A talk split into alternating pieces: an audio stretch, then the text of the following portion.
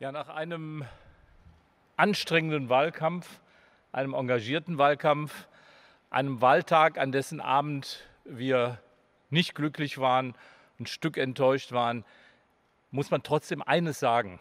Wir hatten eine Spitzenkandidatin mit Katja Pähle, die gekämpft hat, die zusammen mit der SPD in Sachsen-Anhalt gekämpft hat, mit den Mitgliedern in der Landesregierung, mit den Landesvorsitzenden und das ist ein Grund, liebe Katja, dir ganz herzlichen Dank zu sagen für so viel Einsatz. Du hättest mehr verdient gehabt und ich weiß, ihr werdet daran arbeiten, dass dieses Ergebnis besser wird. Äh, an dir hat es ganz sicher nicht gelegen. Ich war, wir waren beide selbst dabei und haben diesen Einsatz gesehen. Und deswegen nochmal einen ganz herzlichen Dank für dich und natürlich stellvertretend für die SPD in Sachsen-Anhalt. Vielen Dank. Bitte Ja, ich sage vielen Dank auch an euch beide für euren Einsatz bei uns im Landtagswahlkampf. Das Wahlergebnis ist für die SPD in Sachsen-Anhalt wirklich furchtbar, obwohl wir wissen, auch durch Gespräche mit Bürgerinnen und Bürgern, dass wir genau auf die richtigen Themen gesetzt haben. Die Themen, die für die Entwicklung des Landes so wichtig sind. Nämlich zum Beispiel zu kämpfen für gute Löhne über ein Tariftreuegesetz zu kämpfen für Investitionen, damit nach Corona nicht die nächste Krise ins Haus steht, die dann eine Wirtschaftskrise wäre. Und mit einem klaren Bekenntnis für unsere Schulen und der Weiterentwicklung unserer Schulen. Leider müssen wir heute zur Kenntnis nehmen, dass die Wählerinnen und Wähler sich für die CDU entschieden haben, um eine starke AfD im Land abzuwenden. Als Demokratin kann ich diesen Schritt nachvollziehen und finde es gut, dass die AfD in Sachsen-Anhalt nicht stärkste Kraft gewesen ist. Denn das wäre für Sachsen-Anhalt ein Schaden gewesen, den hätten wir in vielen, vielen Jahren nicht ausgleichen können. Aber trotzdem schmerzt es mich, wenn ich sehe, dass 15.000 Wählerinnen und Wähler das Kreuz bei der CDU gemacht haben, obwohl sie aus unserem Lager, dem SPD-Lager, gekommen sind. Jetzt geht es tatsächlich auch im Landesverband darum, nach vorn zu schauen. Auch das wollen wir tun in großer Solidarität und Geschlossenheit, die wir die letzten Wochen im Wahlkampf auch gezeigt haben. Und für diese Solidarität und dieses gemeinsame Kämpfen im Wahlkampf und jetzt auch danach bin ich meinem Landesverband, meinen beiden Landesvorsitzenden Andreas Schmidt, Juliane Klemann und auch den beiden Regierungsmitgliedern Armin Willingmann und Petra Grimbenne sehr, sehr dankbar. Ich baue darauf und ich weiß, dass wir das gemeinsam, auch in diesen schwierigen Zeiten, gemeinsam hinbekommen werden und wir dann gemeinsam gute und viel Tatkraft entwickeln können für die anstehende Bundestagswahl. Das ist unser nächstes Ziel. Ja, ich will mich dem äh, Dank an äh, dich, Katja, ganz, ganz herzlich anschließen. Ihr habt einen tollen Wahlkampf hingelegt, sehr, sehr engagiert und mit ganzem Herzen gekämpft. Äh, du und deine Mitstreiterinnen und Mitstreiter, ähm, Mitkandidierenden und Mitkandidierenden.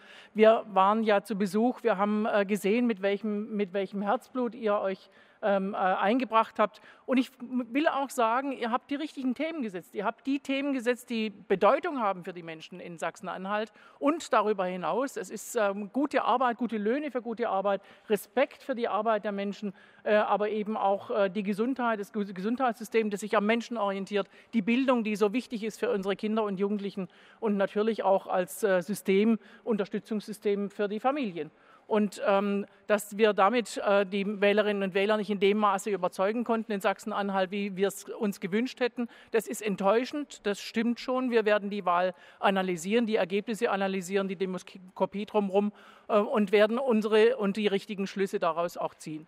Wir haben aber auch gesehen, dass wir ähm, in Sachsen-Anhalt und in anderen ostdeutschen Bundesländern ganz besonders, aber in ganz Deutschland ähm, mit unserem Kanzlerkandidaten Olaf Scholz einen Mann äh, auf, auf dem Weg in den Bundestagswahlkampf haben, der sich um, den, um, um, de, um das Kanzleramt ähm, äh, bewirbt, der die stärksten Zustimmungswerte und die höchsten Kompetenz auch Zuschreibungen hat, mit dem wir, mit dessen äh, Ausstattung wir jetzt auch sehr gut in den Bundestagswahlkampf starten können, mit, zusammen mit unserem Zukunftsprogramm, das eben genau diese Themen aufgreift, die ich eben aufgezählt habe und die auch in Sachsen-Anhalt und für die Menschen dort eine starke Rolle spielen.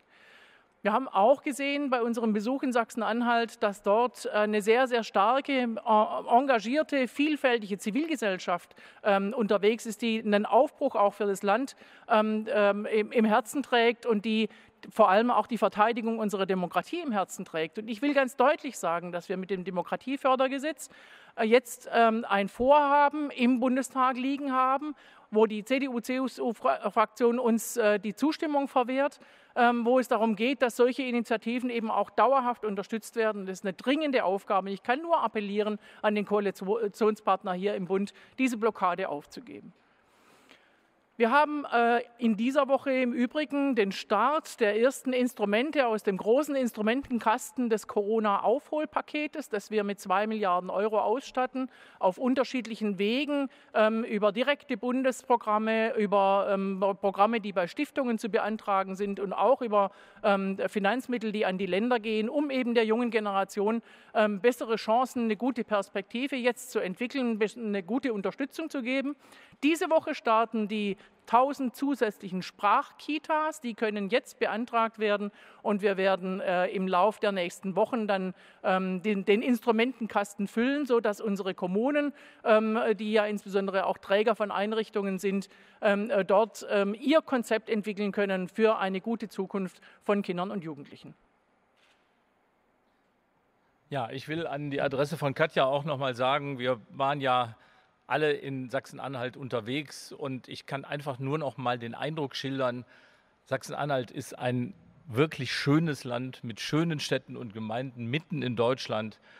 Und in Sachsen-Anhalt geht es ja aufwärts. Das haben ja auch gerade Umfragen gezeigt und gerade in den Bereichen der Wirtschafts- und der Sozialpolitik. Und das sind die Bereiche, die in dieser Landesregierung maßgeblich von Sozialdemokratinnen und Sozialdemokraten gestaltet worden sind.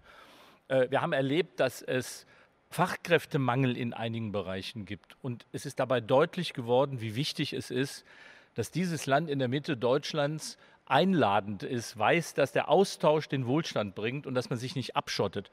Umso wichtiger war diese Entscheidung, dass die Demokratie in Sachsen-Anhalt gestärkt worden ist und dass die AfD in die Schranken verwiesen worden ist. Äh, und das ist nun einmal, das muss man sagen, in dieser Polarisierung äh, zugunsten eines Ministerpräsidenten gegangen, äh, ich sage mal, der zwei starke Augenblicke hatte. Zum einen, äh, dass er einen Innenminister äh, entlassen hat, der für diese Abschottung gestanden hätte und zum anderen, dass er sich persönlich klar positioniert hat. Und deswegen gratulieren wir natürlich auch Rainer Haseloff zu diesem Wahlsieg. Ähm, aber es ist jetzt wichtig, dass es eine stabile, eine demokratische Regierung gibt, die dieses soziale, dieses wirtschaftliche Engagement bestätigt und weiterführt.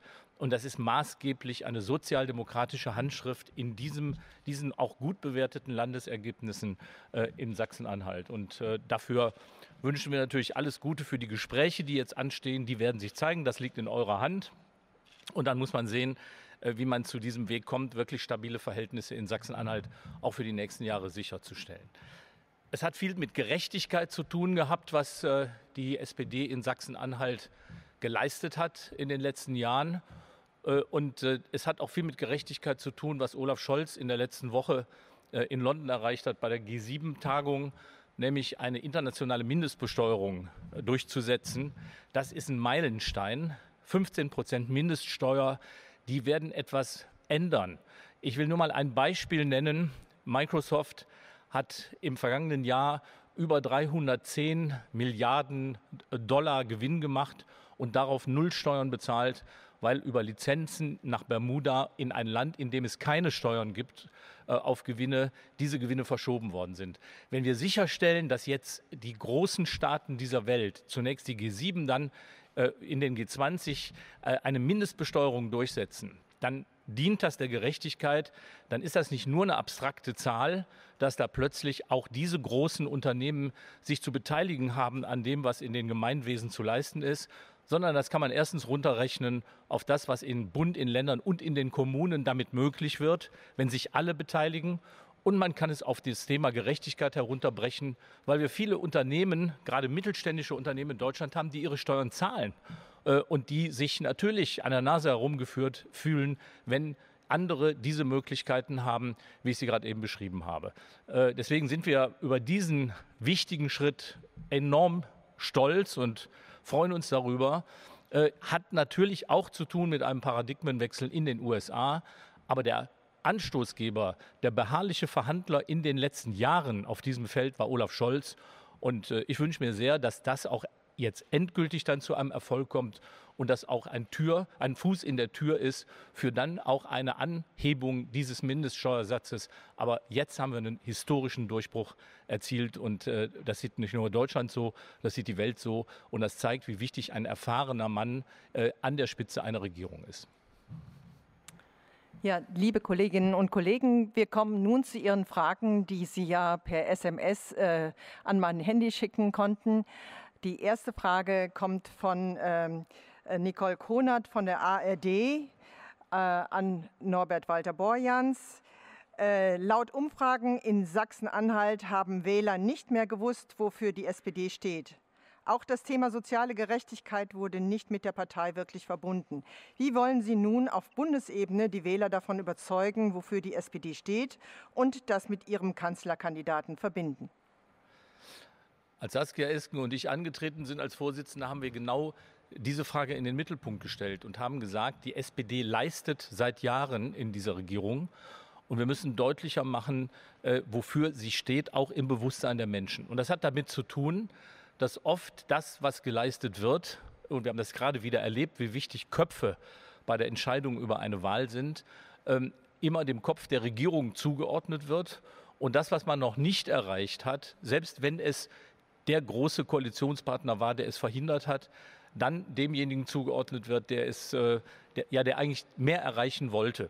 Kurz gesagt, das Erreichte muss mehr mit der Marke SPD verbunden werden und es muss auch klar gemacht werden, was nicht erreicht werden kann, weil wir mit diesem Koalitionspartner für die Markenkerne der SPD, nämlich soziale Gerechtigkeit, soziale Sicherung, immer im entscheidenden Augenblick nicht weiterkommen. Das ist wichtig, das zu zeigen. Wir haben in den letzten Monaten und Jahren so oft erlebt, dass gerade da, wo es um kleine und mittlere Einkommensbezieher geht, bei der CDU die Lampen ausgingen und gesagt wurde, dafür ist kein Geld da, während riesig große Unterstützungsmaßnahmen ohne weiteres durchgewinkt werden können. Wir brauchen beides. Wir brauchen eine klare Unterstützung der Wirtschaft, auch in ihren großen Strukturen, aber wir brauchen eben auch diese Unterstützung gerade von kleinen Haushalten, von Familien, von Kleinverdienern, Mittelverdienern. Dafür steht die SPD und das müssen wir erkennbarer machen. Und wir müssen erkennbarer machen, wo die Bremse liegt. Die nächste Frage kommt von Erhard Schärfer von Phoenix an Saskia Esken. Die SPD hat laut ARD-Umfrage in Sachsen-Anhalt sehr stark verloren bei der Frage, wie sehr sich die SPD in der Bundesregierung für Arbeitnehmerinteressen einsetzt. Wie wollen Sie diesen Umstand in den kommenden dreieinhalb Monaten begegnen?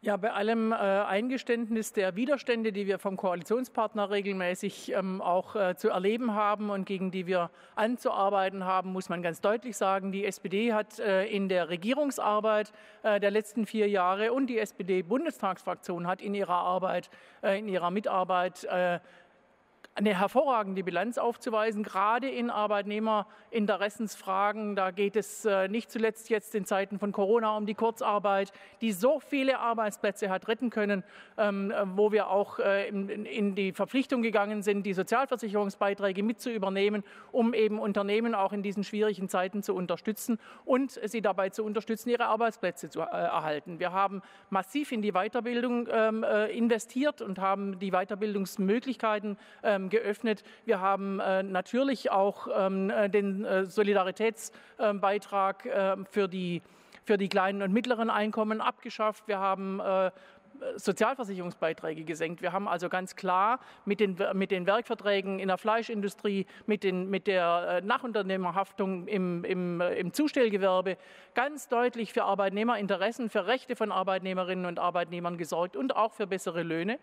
Ähm, ganz klar muss man aber auch sagen, der Mindestlohn, der derzeit ähm, äh, über 9 Euro und ähm, einige Cent beträgt, fürs Leben nicht reicht und für eine gute Rente schon gar nicht und dass wir deswegen zum Beispiel für einen höheren Mindestlohn eintreten und dass wir den auch nach gewonnener Bundestagswahl umsetzen werden. 12 Euro Mindestlohn bedeuten für 20 Prozent der Menschen in Deutschland eine Gehaltserhöhung. In Ostdeutschland ist es jeder zweite. 50 Prozent der Menschen in Ostdeutschland arbeiten unter 12 Euro Stundenlohn.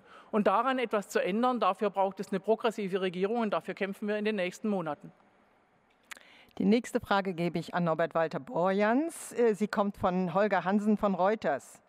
Rechnerisch möglich wäre in Magdeburg eine Koalition von CDU und SPD. Wäre das aus Sicht der Bundes-SPD wünschenswert? Was für ein Signal wäre das für den Bundestagswahlkampf? Ich habe eben schon gesagt, äh, die Entscheidung über Koalitionen auf Landesebene äh, liegt immer bei den Landesparteien und bei den Spitzen der Landespartei, diesmal in Sachsen-Anhalt. Wir haben klar gesagt, ähm, dass wir, und da kann ich mich auf Katja Pähle beziehen, die das an vielen Stellen gesagt hat, uns ähm, einer äh, verantwortlichen Sicherung einer demokratischen Mehrheit äh, in Sachsen-Anhalt sicher nicht entziehen werden. Darüber werden aber Gespräche geführt. Es wird dann auch immer darüber zu reden sein, wie stark denn die Handschrift der SPD äh, in einer solchen Regierung möglich ist. Aber das wissen die am besten, die vor Ort wissen, wie die Zusammenarbeit funktioniert hat und wie sie in den nächsten Jahren funktionieren könnte. Die nächste Frage kommt äh, von, ähm, Moment,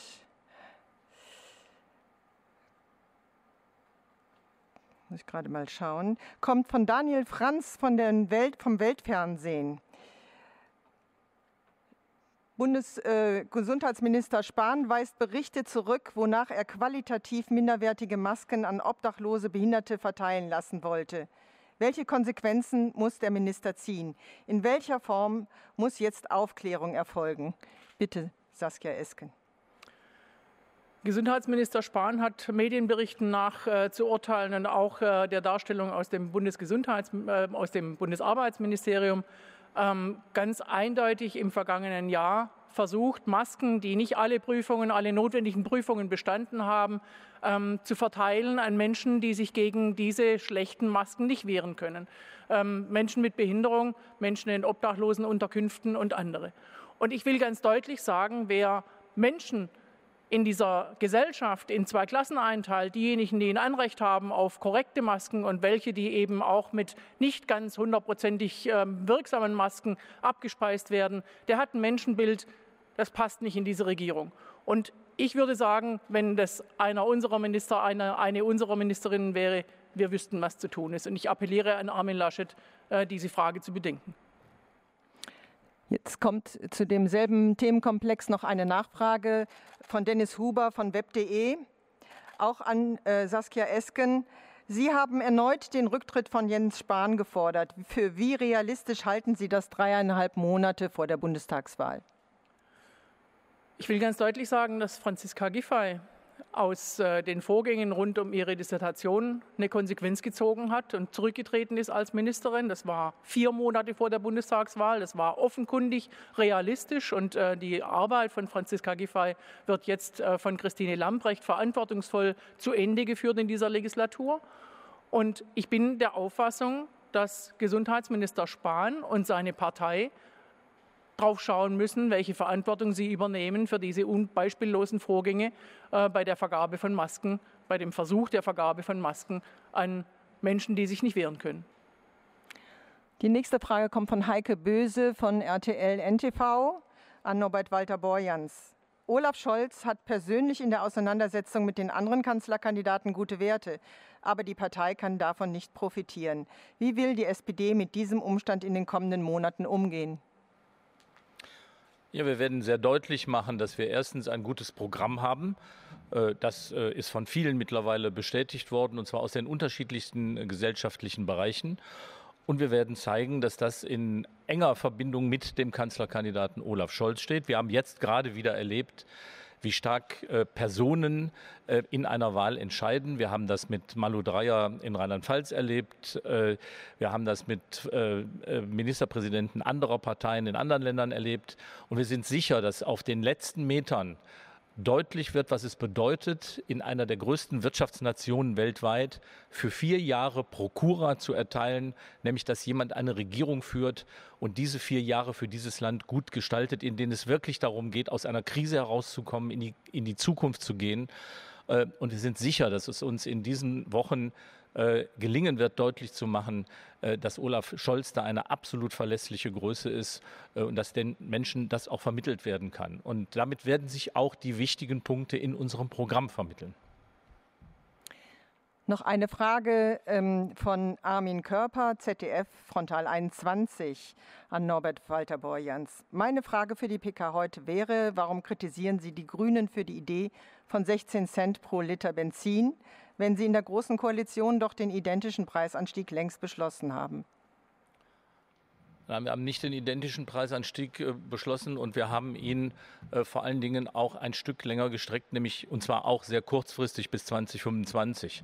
Äh, es geht darum, dass wir immer gesagt haben, und das ist sozialdemokratische Position, wir wollen wirksamen Klimaschutz, aber wir wollen auch die soziale Abfederung. Es kann nicht sein, dass diejenigen, die auf dem Weg zur Arbeit mit kleinem Einkommen auf ihr Auto nicht verzichten können, auf dem Land vor allem, dass sie am Ende nur mehr bezahlen, überhaupt kein Klima schützen können und an den Rand ihrer wirtschaftlichen Existenz gebracht werden.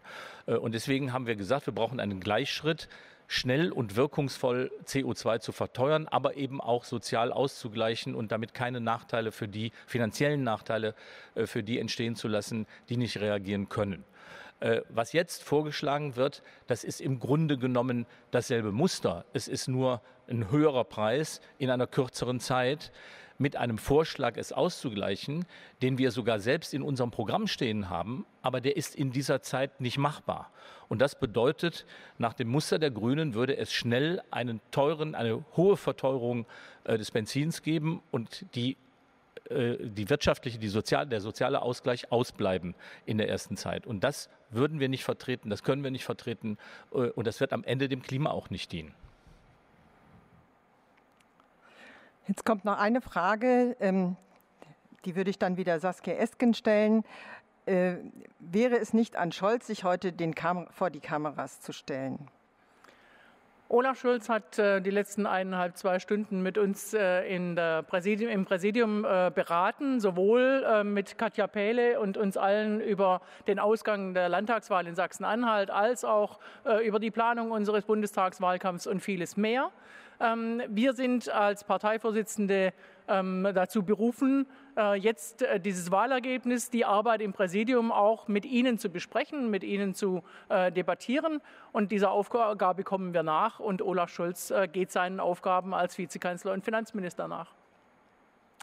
Vielen Dank. Ich sehe im Moment keine weiteren Fragen über SMS und auch sonst nicht. Vielen Dank für Ihre Aufmerksamkeit und dass Sie dabei waren. Wir wünschen Ihnen noch einen schönen Tag. Tschüss. Tschüss. Tschüss.